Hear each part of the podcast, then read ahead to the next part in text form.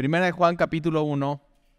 Eh, esta epístola eh, la escribe Juan el apóstol. Otra de los libros que Juan escribe es el Evangelio. Hay cuatro evangelios en la Biblia. Tienes a Mateo, a Marcos, a Lucas y a Juan y cada uno de estos evangelios van dirigidos a diferente eh, grupo de personas, aunque vale mucho la pena leer todos, y, pero la verdad a mí, si es por gusto, el evangelio que más me gusta es el evangelio de Juan. Para mí el Evangelio de Juan es un manantial que puedes ir y regresar y regresar y siempre vas a encontrar agua y es agua, es agua viva y que refresca y que te limpia y que te alimenta. Una vez estuve eh, en, un aeropuerto eh, en Estados Unidos y me agarró una, una helada, una nevada y pues yo no sabía qué hacer, digo, así como 10 horas en el aeropuerto varado y iba caminando así por, por, por, las alas y de pronto vi una, una, un anuncio que decía iglesia interdenominacional y yo digo, pues ¿cómo es eso? Y entonces voy, me meto y había unos libritos que se llamaba Agua Viva, Living Water en, en inglés, y entonces me senté y por casi siete horas me eché todo el Evangelio de Juan en una sentada y de veras sentí un, una, así, una frescura de parte de Dios eh, en ese evangelio y desde esa vez, fíjate, cualquiera diría, no, quedé varado y me fue re mal y no sabía ni qué hacer. Y Dios ahí ese tiempo lo ocupó para, para hablarme en el evangelio de Juan. Y Juan también tiene tres eh, cartas o tres epístolas, eh, que es primera, segunda y tercera de Juan, que son las que vamos a estar estudiando. Juan es uno de los apóstoles más, o el apóstol más joven, para este tiempo que escribe la primera epístola de Juan, Juan tiene más o menos 80 años. Eh, y Juan, podemos decir que conoció a, Jesús de, muy, muy joven, uno de los, de los 12 más jóvenes. Eh, Juan siendo hijo de Zebedeo, ellos tenían un negocio de pesca. Eh, no eran simplemente pescadores, sino tenían gente trabajando, entonces posiblemente tienen varias barcas. Tiene a su hermano que es Jacobo y, eh, imagínate, les dicen los hijos del trueno. O sea, estos cuates, su apodo era ese. Y un trueno es, es duro, es impetuoso, te saca de onda, eh, cuando menos te lo esperas te está y te da un susto. Y estos son estos cuates. una vez que van con Jesús en la ciudad de Samaria, a Jesús no lo dejan entrar, van de, de, de Galilea a Jerusalén y tienen que pasar por Samaria, a Jesús simplemente no lo dejan entrar, no lo reciben, o sea, no, no eres non grato en esta ciudad. Y Jacobo y Juan van con Jesús y le dicen, oye, ¿por qué no oramos y que caiga fuego del cielo? O sea, ¿por qué no le echamos una bomba atómica y que se mueran todos estos? Y Jesús dice eso, yo no vine a perder almas, sino yo vine a ganar almas. Pero son estos muchachos, o sea, simplemente, y, eh, eh, o sea, imagínate, 15, 16 años cuando son llamados por Jesús. 15, 16 años más o menos es como la edad cuando entraba, estabas entrando ya a la prepa. Ahora, tú conoces un chavo de 15, 16, posiblemente tú eres el chavo aquí de 15 y 16 y te han dicho eso, ay, pues, ¿qué sabes de la vida? O sea, es eso, ¿qué es? ¿Qué sabes de la vida? O sea, eres un adolescente. La palabra adolescente quiere decir que adoleces de cosas. Y yo digo, y fíjate, y Jesús llama a un adolescente que adolece de todo y se muestra a él y, tiene un impacto enorme en su vida. Entonces tú puedes estar aquí, tener 15, 16 y sí puedes agarrar la onda con Dios. O sea, no tienes ningún impedimento para que puedas conocerle como Él. Pero entonces Él lleva más o menos 60 años caminando y conociendo a Jesús es este hombre. Ya para esta época todos los demás apóstoles ya murieron. O sea, su hermano muere, es, uno, es el primer apóstol en morir como mártir. Entonces ya tiene mucha historia, ya tiene mucho peso. Y de ser parte de los hijos del trueno, eh, se vuelve, él se dice a sí mismo, él dice, soy el discípulo amado. Entonces Dios convierte por completo eh, su corazón. Dice, y esto lo escribe desde la ciudad de Éfeso, que es Asia Menor, eh, no es Asia como China o eso, sino es Turquía, donde hay una iglesia eh, donde él eh, es pastor, pero dice en la historia de la iglesia que él lo llevaban a, los, a las reuniones de la iglesia y ya no podía ni caminar y lo traían cargando, o sea, entonces imagínate, ahí viene el apóstol Juan, ¿no? Entrando a la iglesia de primitiva y todos están reunidos y están listos para escuchar el sermón y ya pues viene el apóstol Juan a reunirse con nosotros y lo pasan en frente porque pues todo, este es un hombre que tiene mucha autoridad. Y una de las cosas que vas a ver en estas epístolas es que él, por ser el último apóstol, tiene mucha autoridad y es muy importante con lo que él tiene que decir. Acuérdate, son los últimos libros de la Biblia escritos.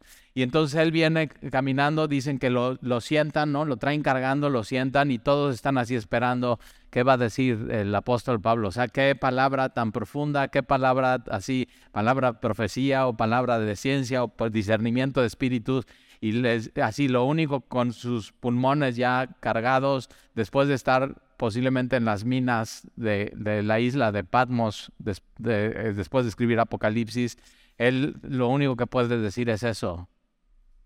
Ámense unos a otros. Ya, ese es su sermón. Entonces, todo lo que... Y una, dos cosas que dice Juan en Primera de Juan. Dios es luz. ¿Has escuchado eso? Dios es luz. Y otra cosa que dice es Dios es amor. O sea, está, tenemos canciones, ¿no? De Dios es amor y la Biblia lo dice, Dios es amor. ¿No? ¿No te la sabes? Bueno, ahí está. Pero es eso, que Dios es amor. Entonces, si Dios es luz y tú y yo tenemos comunión con Dios, entonces caminamos en la luz. Eso es así, tan sencillo, tan lógico, Dios es luz y si tú y yo tenemos comunión con Dios, caminamos en él. Dios es amor. Y si tú y yo caminamos con Dios, entonces amamos, nos amamos unos a otros. así. Y una de las cosas que vas a ver en esta epístola que es así blanco o negro, o, es, o esto o esto, o esto o esto, o esto o esto. Y nos los dice con mucho tacto, con mucho amor, pero para que no haya confusión. En esta época hay eh, como en, todas las épocas de la iglesia, hay falsos maestros que están diciendo cosas que no, simplemente no van. Y entonces es una carta que, que, tiene tres propósitos y ahorita vamos a ver cuáles son estos propósitos. Pero entonces este es, este es Juan, eh, a sus 80 años, hablando con toda la autoridad apostólica. Eh, versículo 1, lo que era desde el principio. Una de las cosas que le encanta hacer a Juan es eso, en, el Evangelio de Juan, Juan capítulo 1, dice, en el principio era el verbo, el verbo era con Dios, el verbo era Dios. Y está hablando del principio del Génesis, está hablando de Génesis 1.1. En el, principio, eh, así, Dios hizo, dijo, sea la luz y fue la luz. O sea, no había nada y Dios creó todo de la nada, pero Dios ya existía antes de la creación. Entonces, cuando Juan dice, habla acerca del principio, está hablando de el inicio temporal del universo. Cuando no había nada, ya existía algo y existía el verbo de Dios y existía Dios y existía el Espíritu de Dios. ¿Por qué? Porque Dios es eterno. Dios cuando no existía nada, Él era completo, Él era pleno, Él era luz, Él era amor. Y decidió Él, junto con Dios el Hijo y Dios el Espíritu Santo, crear todo. ¿Para qué? Para revelarse y manifestarse y Él ser glorificado. O sea, Él decide eso para, para revelarse a nosotros. Y, él lo, y puedes leer la narrativa de Génesis y Él hace todo en seis días. Y una de las cosas que, es muy interesante que dice, hagamos al hombre, o sea, ¿con, ¿con, quién está hablando Dios cuando todavía no es el hombre? Y está hablando con Él mismo, con Dios el Hijo, con Dios el Espíritu Santo, hagamos al, al hombre a imagen, a semejanza nuestra. Y entonces ahí hace a Adán y Eva. Y entonces lo que era desde el principio, la, la Biblia enseña que hay un principio. Ahora, la ciencia enseña que hay un principio también, pero no pueden explicar quién, o sea, quién es el origen de esa fuerza, de ese poder o de esa, de esa explosión. Pero la Biblia sí explica y sí enseña quién es, es Dios. O sea, que no te quede la menor duda. Entonces, eh, eh, hay un principio, pero Dios es eterno. Entonces, lo que era desde el principio, lo que hemos oído. Eh, o sea, Juan tiene 80 años, 60 años de haber sido llamado por Jesús y Juan está diciendo, lo que hemos oído, o sea, lo que, lo que yo oí, eso todavía resuena en mis oídos, su voz, el sermón del monte. Lo que yo oí todavía resuena en mis oídos. O sea, fue tan para un chavo de 16 años poder escuchar a Jesús, bienaventurados los pobres, bienaventurados los mansos, bienaventurados los que tienen hambre y sed de justicia. Y él simplemente escuchando eso y, y, así, años, 60 años después, sigue escuchando eso él. O sea, le sigue resonando en sus oídos. Lo que hemos oído, lo que hemos visto. Entonces él puede cerrar sus ojos y recordar que vio a Jesús caminar en el agua. Recordar que vio a Jesús levantar a alguien que estaba paralítico.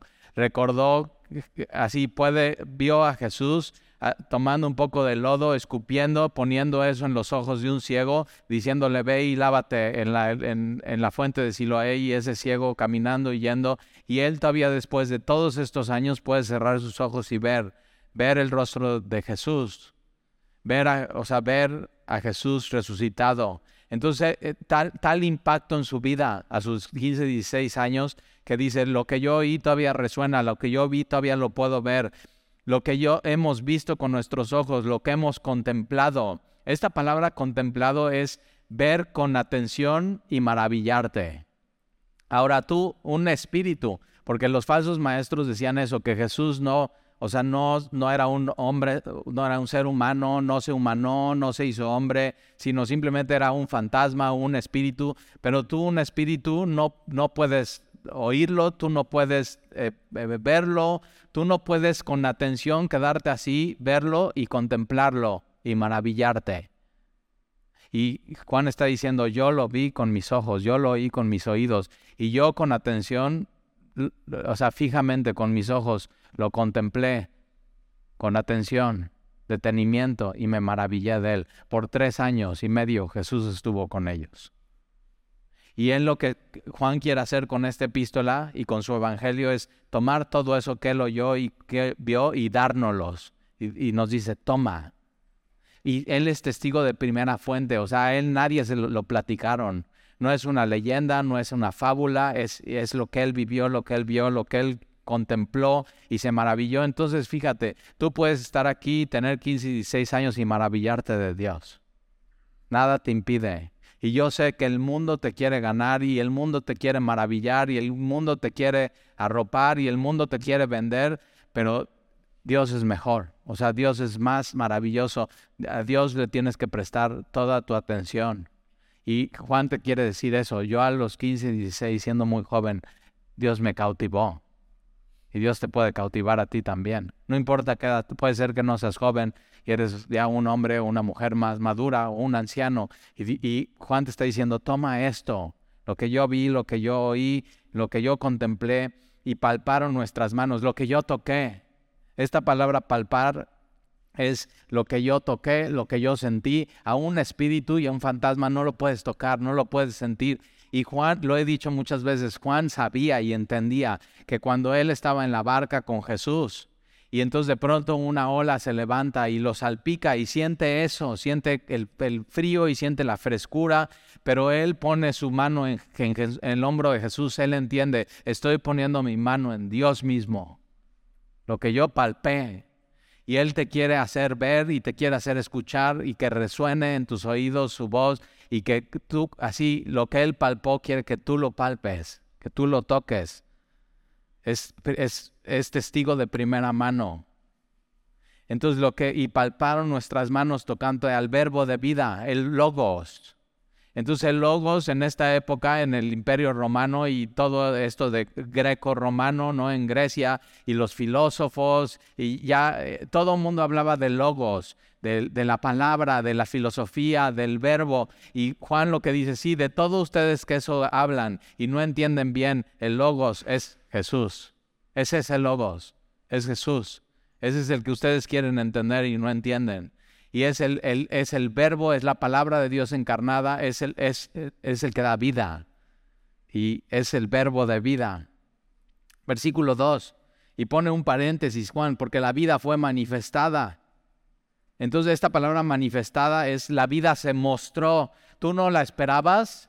Juan estaba pescando y estaba en su negocio y estaba, tenía sueños, ideas, y no, pues yo me quiero independizar de mi papá y mi hermano, porque ya sabes cómo, así, y de pronto, ¡pum!, se manifiesta la vida en él. Y así tú ibas por el mundo.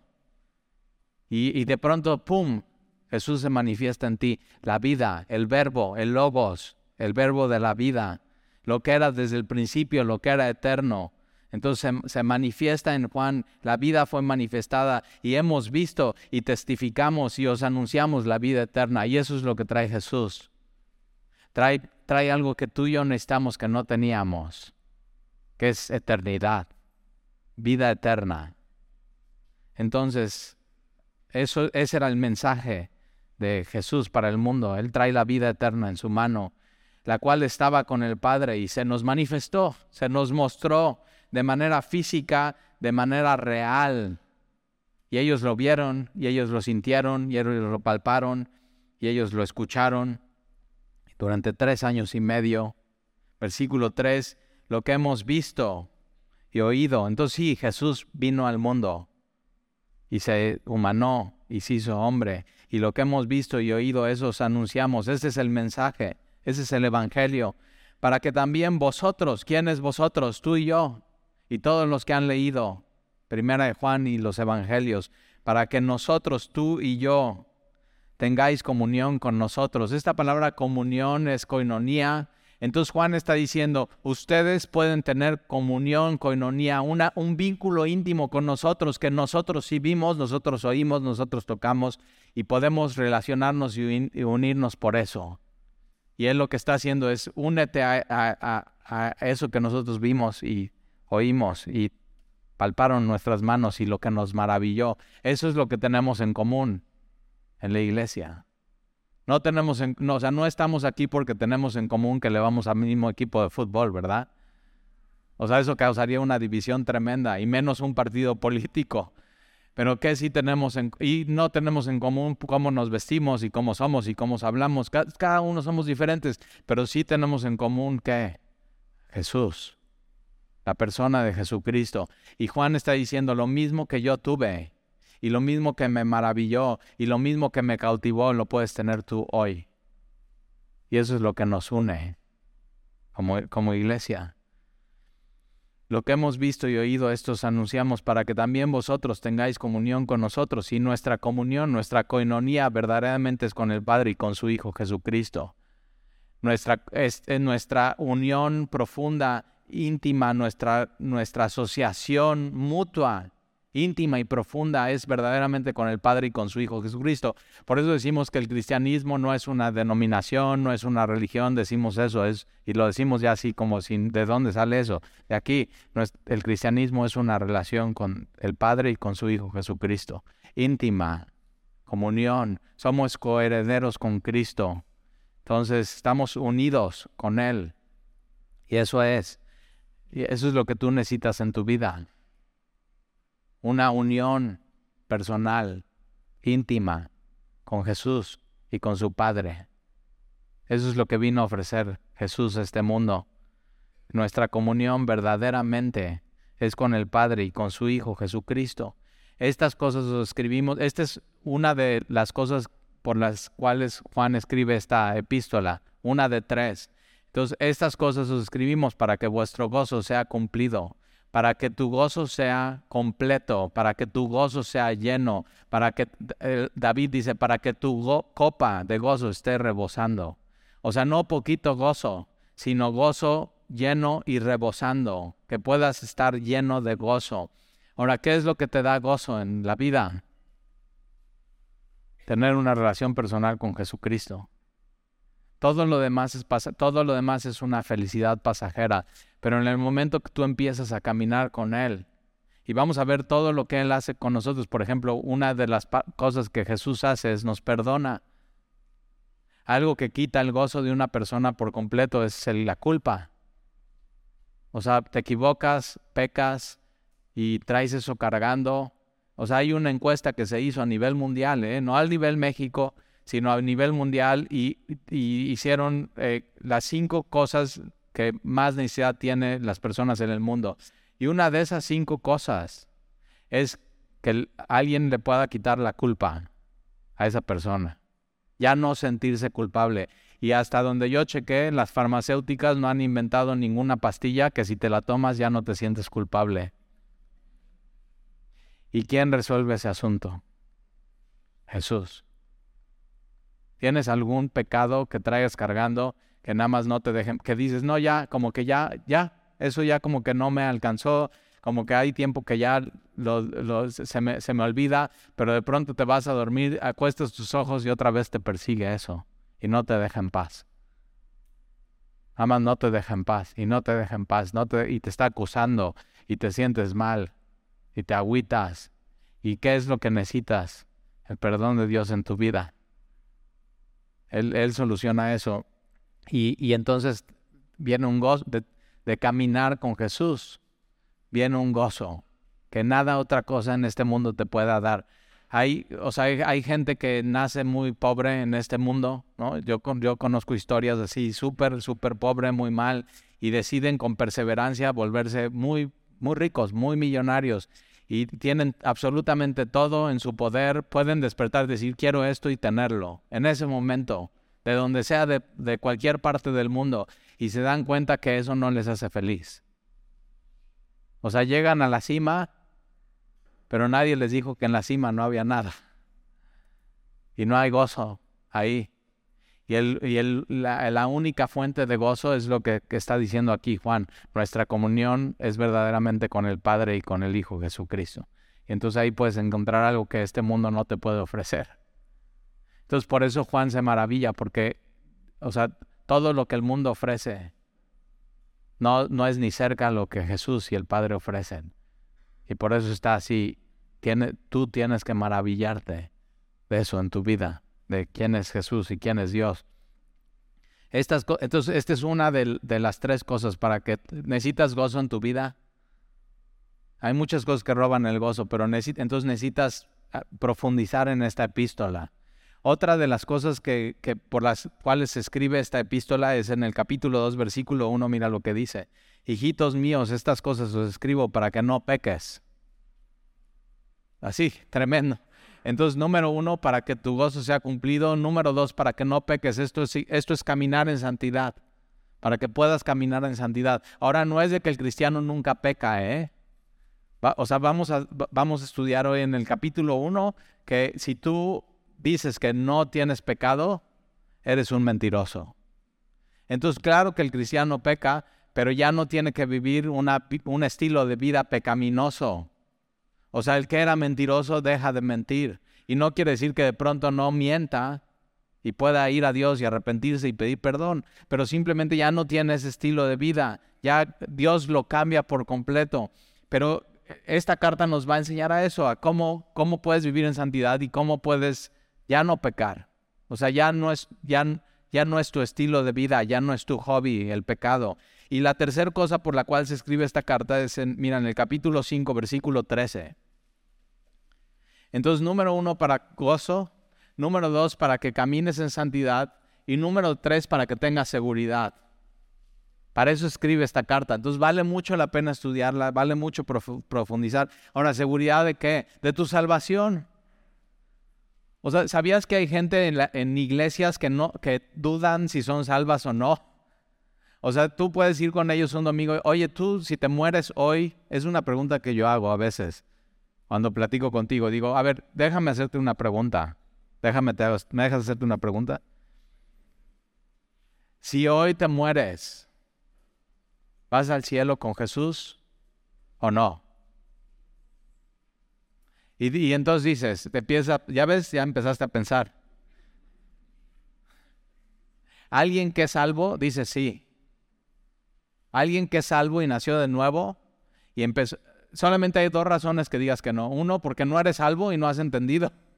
Y piensas que, bueno, eh, eh, como que te empiezas a calificar. A ver, esta semana, déjame pensar, a ver, el lunes qué hice. Ah, no, mira, yo creo que esta semana, pues sí, un 9.5. Yo creo que esta semana, si me muero, sí me voy al cielo. Pero digo, y a ver, ¿y la anterior? Y está, no, no, no, no. 6.5 esa semana y entonces no has entendido la gracia de Dios, no has entendido cómo es la salvación, no has entendido la Biblia. Sigues pensando que es por tu justicia y no es por eso. O la otra cosa es porque no has madurado en Cristo y no has conocido y no, no estás disfrutando de la gracia de Dios en tu vida. Pero entonces eh, hay gente que vive así, con temor y no está seguro de su salvación, cuando lo primero que te enseñamos en Navegantes 1 es la seguridad de la salvación. Primera de Juan 5, 11 y 12. Y este es el testimonio que Dios nos ha dado. Ya, no, ya me la dio. Y es un regalo y no me la puedo ganar. Ya me la dio. Que Dios me ha dado vida eterna y esta vida está en su Hijo. Y quien tiene al Hijo, esta palabra tener es comunión íntima, vínculo profundo. Quien tiene al Hijo tiene la vida y quien no tiene al Hijo Dios no tiene la vida. Entonces, si tienes a Jesús, tienes la seguridad de tener vida eterna. Y puedes contestarlo y puedes estar seguro y puedes pararte todas las mañanas y decir, voy a ir al cielo con Dios. Porque Él me dio vida eterna, porque tengo a su Hijo y tengo comunión con Él. Y entonces eh, mira versículo 13 del capítulo 5. Estas cosas, entonces, primera cosa, estas cosas les he escrito para que su gozo sea cumplido. Estas cosas les escribo para que no pequen. Y estas cosas les escribo a vosotros que creéis en el nombre del Hijo de Dios. Entonces, ¿a quiénes? A nosotros que hemos decidido creer en el nombre del Hijo de Dios, en Jesús. Ahora esta palabra creer no nada más es creer. O sea, yo puedo ir aquí a la esquina después de la reunión y, pasa alguien y le digo, oye, ¿tú crees en Dios? Y sí, sí, creo en Dios. y mucha gente cree en Dios, pero no todos confían en Dios. No todos confían en Jesús, no todos confían en lo que Jesús hizo por ellos en la cruz.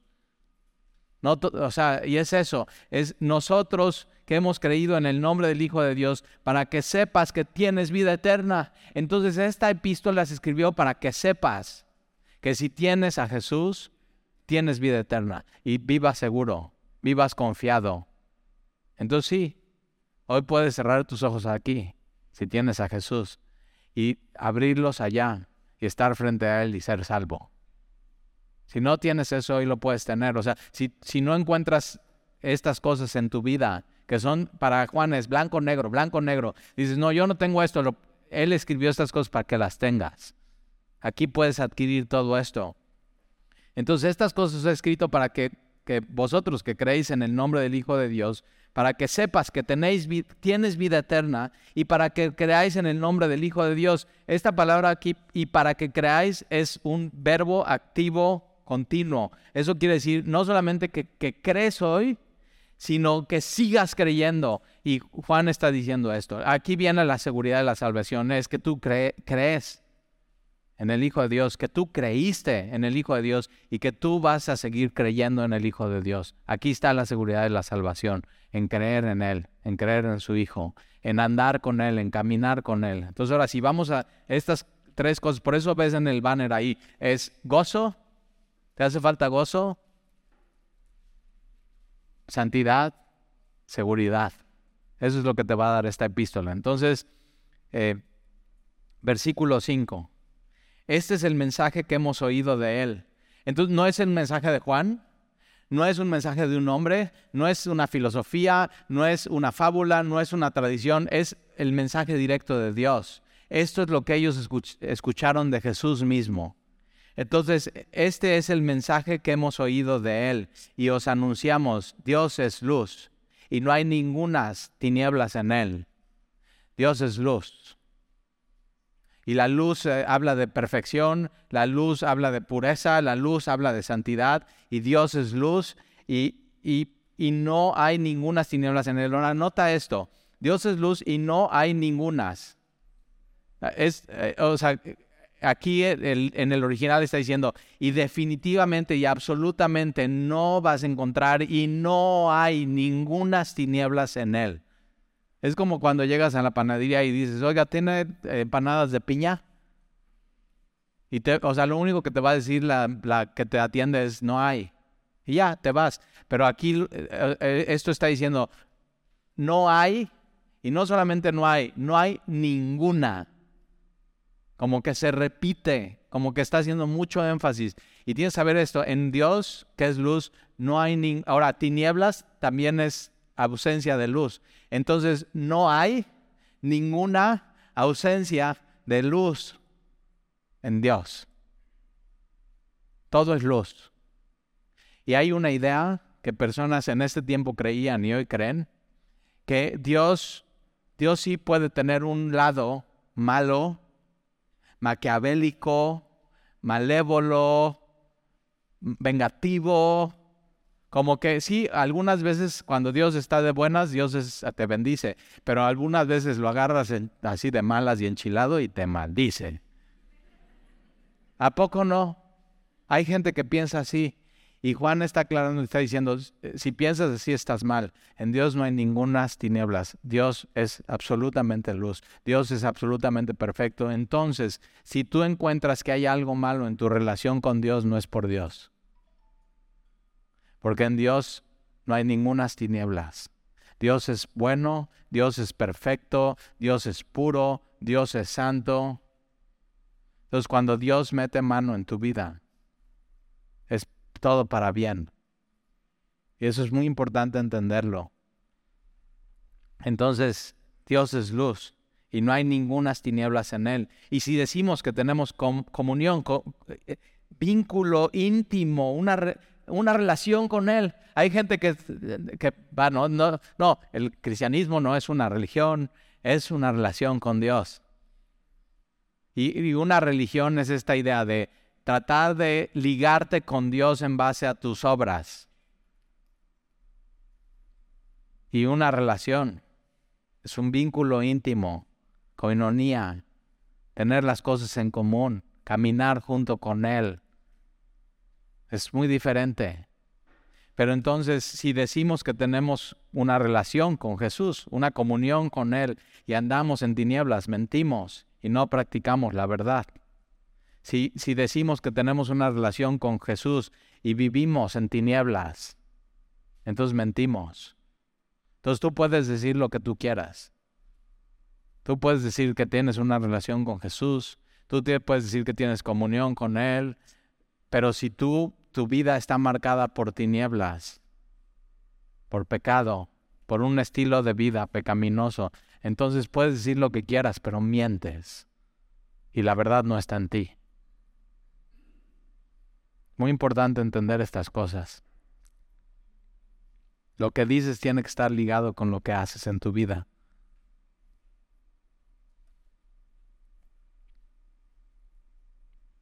Si decimos que tenemos comunión con Él y andamos en tinieblas, mentimos y no practicamos la verdad.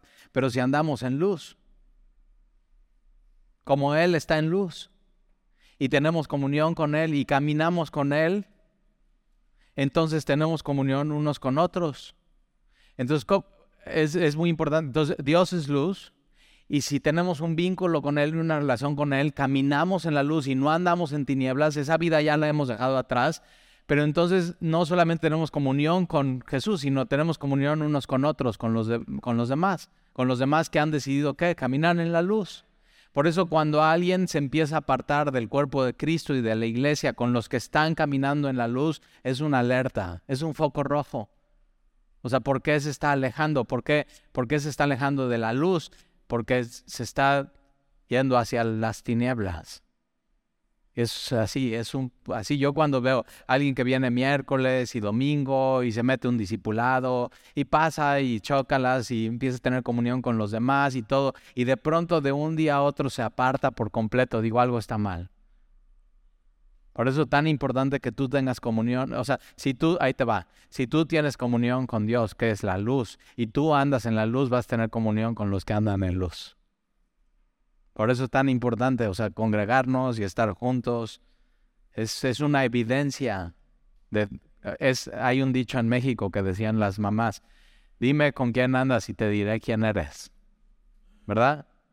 Entonces si andas con Dios y Él es luz, entonces estás andando en tinieblas, andas en la luz y entonces con quién estás andando? Pues con los que andan en la luz también. Entonces ahí está. Pero si andamos en luz como Él está, ahora esto me encanta, fíjate, si andamos en la luz y caminamos con Él, tenemos un vínculo y una relación personal y profunda con, Él como Él está en luz y, Dios es luz y en Él no hay ninguna tinieblas, entonces tenemos comunión unos con otros y la sangre de Jesucristo, su Hijo, nos limpia de todo pecado.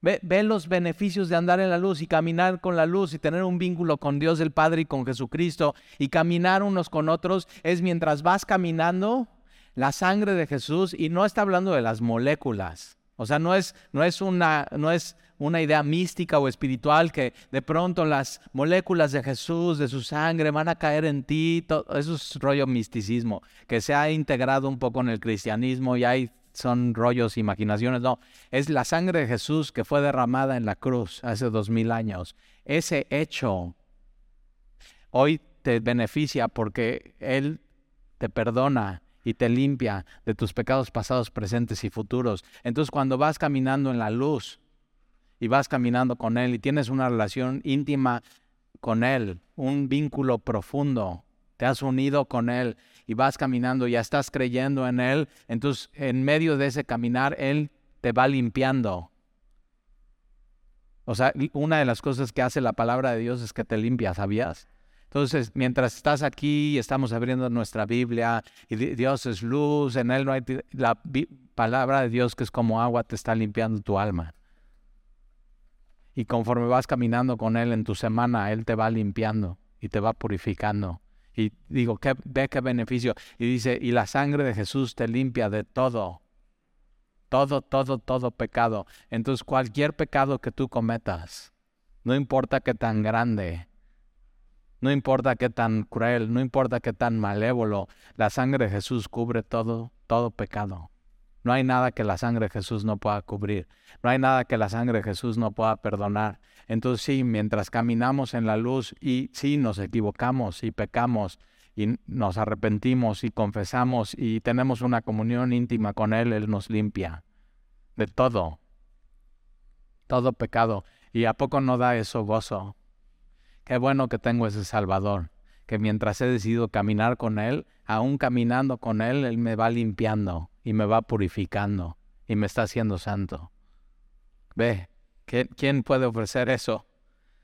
Entonces la sangre de Jesús, su Hijo, nos limpia de todo pecado. Versículo 8, si decimos que no tenemos pecado, nos engañamos a nosotros mismos y la verdad no está en nosotros. ¿Sí sabías que hay gente que dicen que no, no, yo no tengo pecado? O sea, yo he platicado con gente así y digo, no, tú necesitas a Jesús, necesitas un Salvador. ¿Salvarme de qué? de tu pecado. No, yo no, yo no pecado, yo soy buena persona. Yo soy un hombre honesto, me he conducido bien toda mi vida, he ayudado a quien yo he podido, así. Y hay gente que dice eso, no tengo nada de qué pedirle perdón a nadie ni a Dios, yo estoy bien conmigo mismo. Y entonces la Biblia dice, si, si alguien dice que no tiene pecado, es un mentiroso. Se está engañando a sí mismo y no solamente eso, sino hace a Dios mentiroso, porque Dios dice, todos somos pecadores, todos estamos destituidos, todos nos hemos quedado cortos, todos necesitamos un Salvador, todos necesitamos perdón. Y yo he visto una cosa bien chistosa en este tipo de gente que dice, no, yo no tengo nada de qué pedir perdón. Yo nunca voy a pedir perdón. Yo he vivido, sí, sí, sí, he tenido mis equivocaciones y quién no. Digo, ajá, les dices equivocaciones y no pecado, ¿verdad? Y no pides perdón, nada más dices, ah, no, me equivoqué. Ahí la dejamos y dejas, pero dejas ahí bien la herida bien grande, ¿verdad? De la otra persona. Y yo he visto así algo muy, muy, muy chistosito en eso, que aquellas personas que dicen, no, yo no necesito que nadie me perdone, yo no necesito pedir perdón. Yo sí, o sea, me he equivocado, pero he hecho mi mejor esfuerzo y mis intenciones son siempre buenas. Y yo soy buena persona y así, y, digo, ajá, pero cuando otra persona a esa persona le hace daño, no, eh, tiene que pagar, qué mal hizo, se equivocó, no así. Y yo digo, ah, entonces cuando es cuando eres tú estás bien, cuando alguien más te lo hace está mal. Justicia propia. Es, es un lugar muy peligroso en el que, y entonces dice, no, a él nunca lo voy a perdonar. Digo, sí, porque tú nunca has pedido perdón y nunca piensas que necesitas ser perdonado. Entonces no conoces el amor y el perdón de Dios y así por eso no puedes nunca perdonar. Y el perdón involucra esto. Perdonar tiene la palabra donar. Entonces para que tú seas perdonado alguien tiene que pagar. Y quien ya pagó fue Jesús. Y si ya pagó es porque Él sabe que tú tenías una deuda que no ibas a poder pagar. Entonces si tú dices que no tienes pecado, ve, ve, ve la afrenta contra Dios lo que estás haciendo es diciendo, todo eso que hiciste y mandaste a tu Hijo Jesús y todo, no sirve de nada. Estás blasfemando a Dios. Entonces, si decimos que no tenemos pecado, entonces un cristiano no puede decir que no peca, ¿verdad? Tampoco. O sea, esa idea de que los cristianos no pecamos, no, o sea, claro que no. Entre más conoces a Jesús y más conoces su palabra, más grande pecador eres. Y más necesitas a Él, y más necesitas su perdón y su redención, y más necesitas un vínculo profundo con Él, ¿sí o no? Entonces, ¿por qué? Porque más conoces la luz. Y la luz que exhibe las tinieblas y te muestran, te muestra qué es lo que hay. Y entonces de pronto tú pensabas que tú ya, así, tú pensabas que tu, peor cosa era decir mentiras. Y ya, y vas caminando con Jesús y estás en la luz y dejas de decir mentiras y ni te das cuenta porque Él te va limpiando poco a poco y de pronto ya eso desaparece en tu vida y de pronto no te das cuenta que tu pecado realmente era ser que eso, egoísta, ensimismado, celoso, iracundo. Y así, y Dios va limpiando y limpiando y limpiando. Y, pero fíjate, es, la sangre de Jesús nos limpia de todo. Qué padre que dice la palabra todo. No es, te limpia algunas cositas de tu vida. No, todo, todo pecado. Entonces, yo necesito un Salvador así. Nos limpia de todo pecado. Versículos.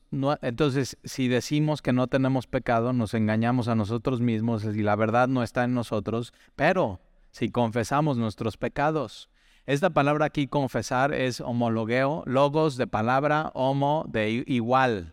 Entonces tienes, por ejemplo, tienes eh, eh, heterosexual, que es diferente, sexos, ¿no? Alguien heterosexual es hombre con mujer, homosexual es hombre con hombre, mujer con mujer, homo mismo. Entonces, eh, y tienes transexual, ¿no? Y bueno, ya sabes todos los inventos que ahora están haciendo, pero transexual es, hiciste una transección, una transferencia de un género a, te quieres ser otro género. Pero homologueo es hablar la misma palabra. Y si esta palabra confesar es muy importante, es hablar el mismo idioma con Dios. Entonces, si Dios dice que mentir es pecado, tú dices mentir es pecado. Entonces, si mientes, Señor, perdóname, mentí y pequé contra ti, perdóname. Eh, Dios dice que eh, adulterio es pecado. Entonces, Señor, tú dices que adulterio es pecado, entonces perdóname. Adulteré. Perdóname, Señor. Y no es decir eso, no es, ay, me equivoqué se me chispoteó. O sea, no, es Señor, perdóname. Y estar reconociendo, alguien pagó por mí. Y para que tú me perdones, ya hubo un intercambio. Entonces, si confesamos nuestros pecados, homologueo. ¿Y quién está diciendo esto? Está diciendo Juan, el apóstol. Eh, Juan está diciendo, si yo a mis 80 digo que no tengo pecado, hago Dios mentiroso. Yo necesito constantemente el perdón de Dios y confesar mis pecados a Él. Entonces ahí está, todos necesitamos esto. Si confesamos nuestros pecados, Él es fiel y justo para perdonar nuestros pecados y limpiarnos de toda maldad. Y tú y yo necesitamos un Dios fiel. O sea, ¿cómo sabes que Dios ya te perdonó? O sea, no tienes una app en tu teléfono, haber perdonado. No, pues, o sea, sí, ¿no? Una gráfica y dice, no, pues, eh, no, ya debes tanto y no te ha perdonado Dios. No, ¿cómo sabes que Dios ya te perdonó? ¿Cómo lo sabes? Porque Él lo dijo. Y porque Él es fiel. Y porque si Él lo dijo y Él es fiel, y en Él no hay ninguna tinieblas, sino Él es luz y Él no es hombre para que mienta. Si Él lo dijo, yo lo creo. Y entonces si yo me equivoco y peco y voy con Él y confieso mi pecado y me pongo de acuerdo con Él, que lo que Él dice que está mal es mal y que es pecado es pecado, entonces yo voy y digo, Señor, perdóname. Entonces Él lo que va a hacer es dos cosas. Me va a perdonar de todo pecado, todo pecado. No hay algo que Él no perdone.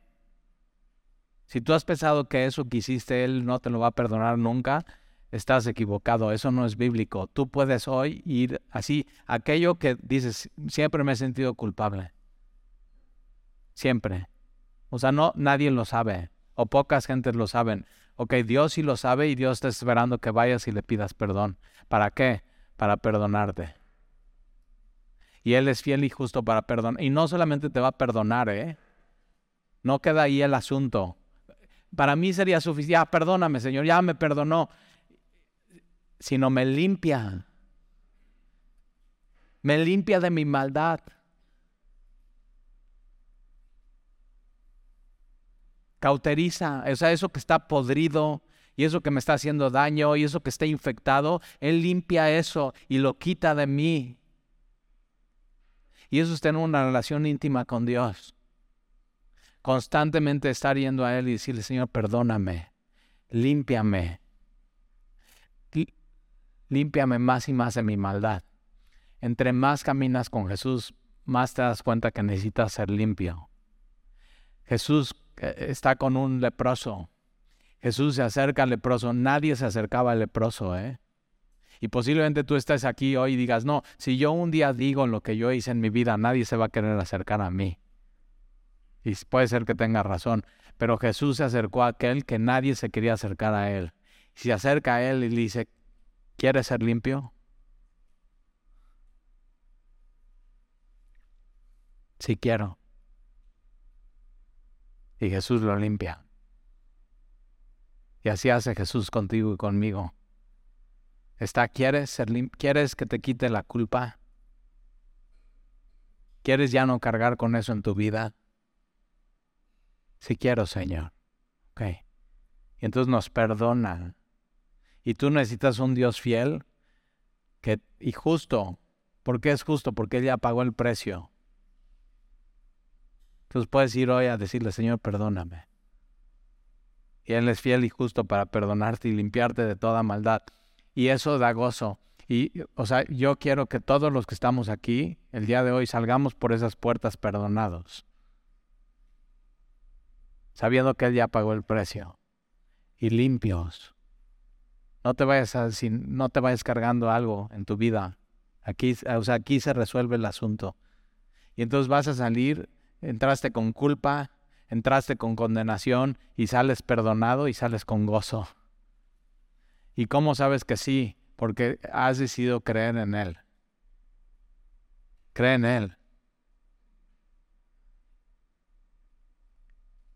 Versículo 10. Si decimos que no hemos pecado, entonces tú puedes estar aquí, no, yo no tengo nada que pedirle perdón a Dios. o sea, no, Primera Juan te acorrala y te, eh, te hace un encuentro con Dios. ¿A dónde vas a ir? Entonces, si decimos que no hemos pecado, le hacemos a Él mentiroso. Y la palabra, y su palabra no está en nosotros. Y, Juan lo que quiere es que, el verbo de Dios esté en ti y puedas tener una relación íntima con Él.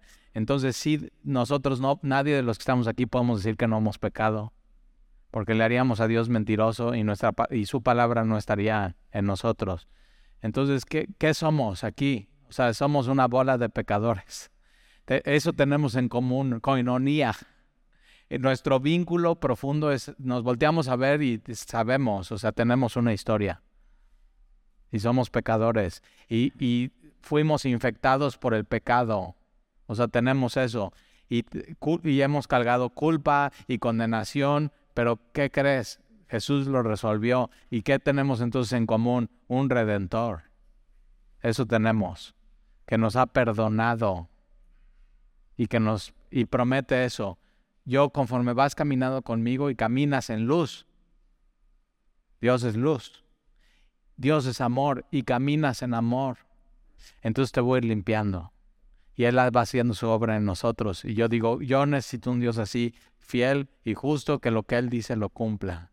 Y yo lo he visto en mi vida y lo he visto en tu vida también. Entonces, ¿qué toca? Simplemente caminar en la luz.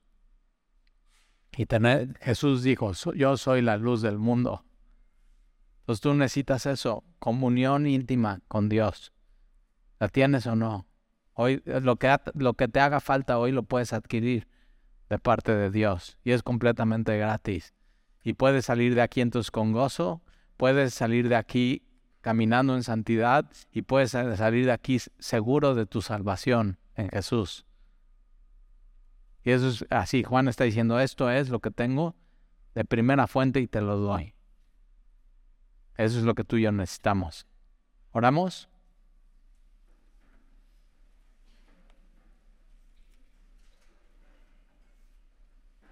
Y Señor, te damos gracias por tu palabra. Gracias porque podemos tener el testimonio de Juan, que él oyó, él vio, él contempló, él tocó a tu Hijo Jesús, al verbo de vida, aquel que vino a darnos vida eterna y, y nos, los, nos los pasa, nos los da para que podamos nosotros también tener comunión con Él, pero nuestra comunión verdaderamente es contigo y con tu Hijo Jesús. Y queremos tener esta comunión íntima, Señor. Te pido que tú robes nuestra atención y nos maravilles de quién eres tú y quién es tu Hijo, porque lo que el mundo ofrece es una atención y una maravilla pasajera, pero lo que tú ofreces, Señor, es eterno, y eso es lo que queremos. Ayúdanos, Señor, mientras estudiamos capítulo a capítulo de esta epístola, descubrirte, manifiéstate a nosotros y te lo pedimos, Señor. El día de hoy nos acercamos a ti con un corazón contrito y humillado, pidiéndote perdón y sabiendo que tú nos perdonas. No hay ningún pecado que aquí no sea perdonado. Dios quiere que vivas libre, sin culpa sin que cargues eso ya en tu vida. Ya cargó eso Jesús en la cruz. Déjalo aquí hoy y sal con gozo. Sal caminando en la luz, en santidad. Y sal de aquí con la seguridad de la salvación. Gracias Señor. Te lo pedimos en el nombre de Jesús. Amén.